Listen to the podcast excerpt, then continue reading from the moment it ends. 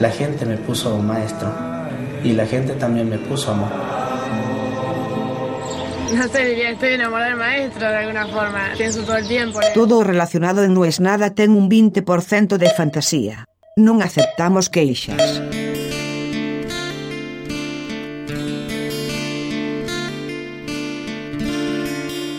Creíamos todo lo contrario.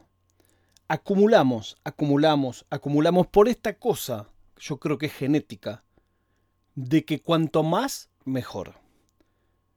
Y así fue con el conocimiento, con la información. Y empezamos a intercambiar experiencias.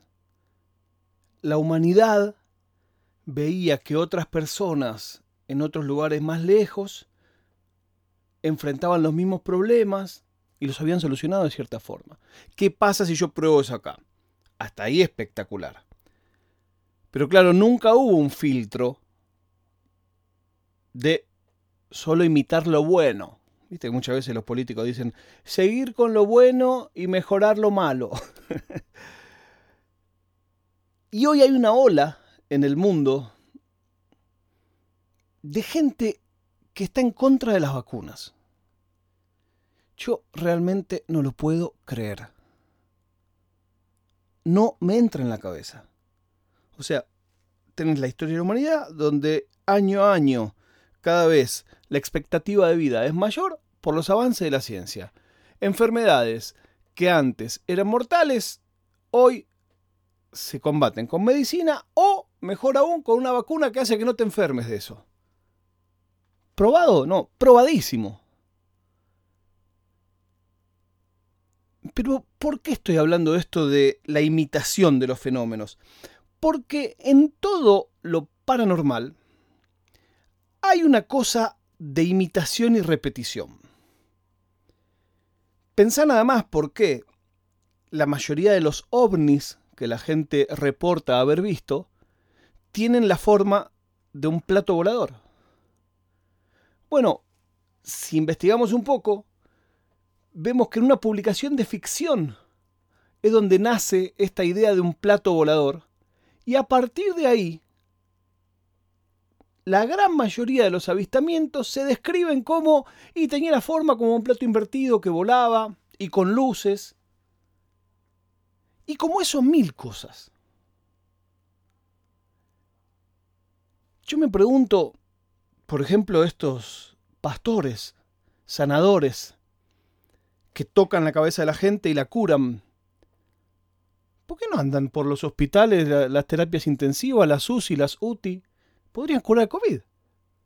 O sea, si curan a uno que no podía caminar, lo tocan y camina. ¿No sería bueno usar ese poder para el COVID? ¿O el área de cobertura no incluye enfermedades contagiosas? No tiene mucho sentido. Pero la estrella del delirio es esa idea que alguien tuvo de que la vacuna te hace magnético y que se te pegan las cosas. Ese verso, o bulo, para los españoles que me escuchen, se empezó a replicar en distintas partes del mundo. Leí varios artículos que hablaban del nuevo fenómeno de la gente magnética.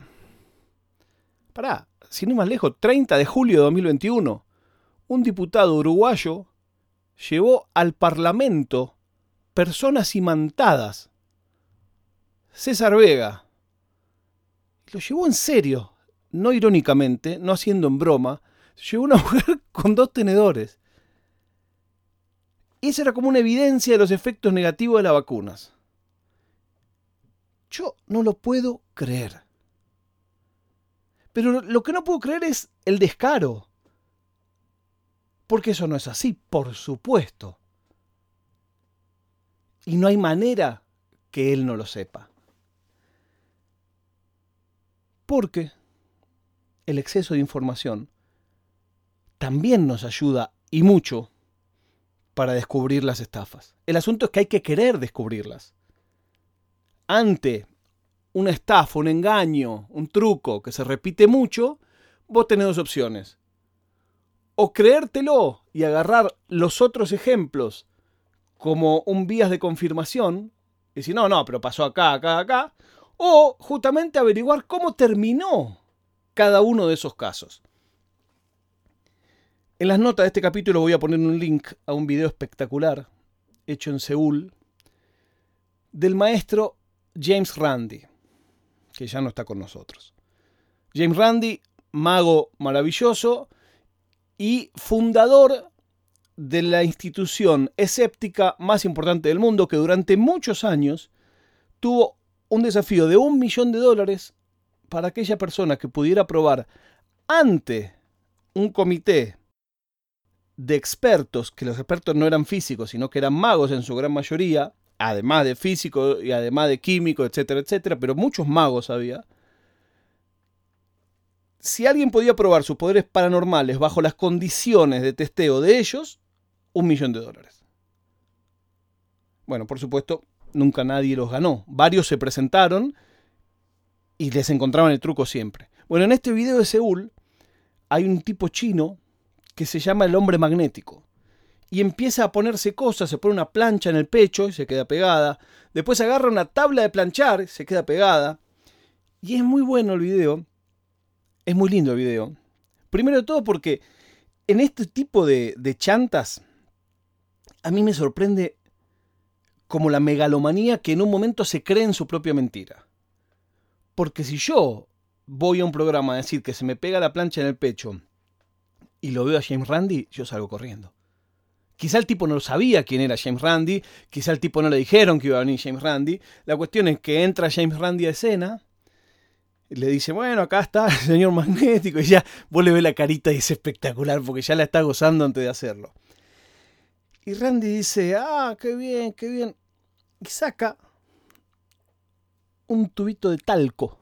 Talco, lo que se le pone a los bebés. Y dice, bueno, pero el talco no, no impide el magnetismo, así que...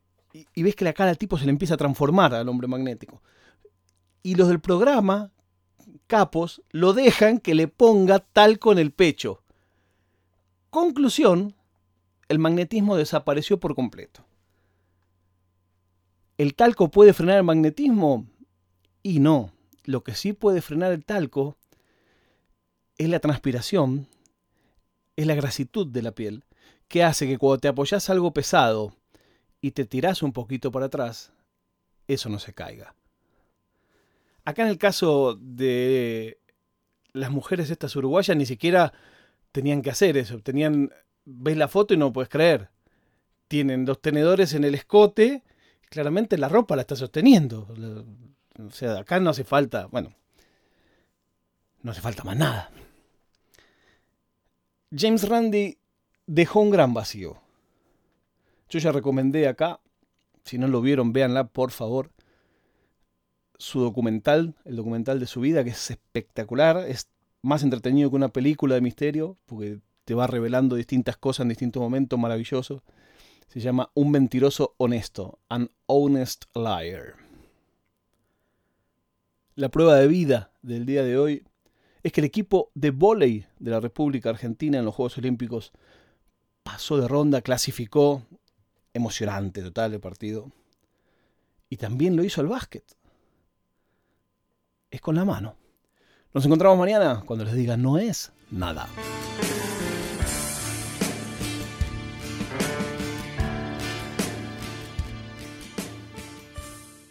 Oficina Nerd Podcast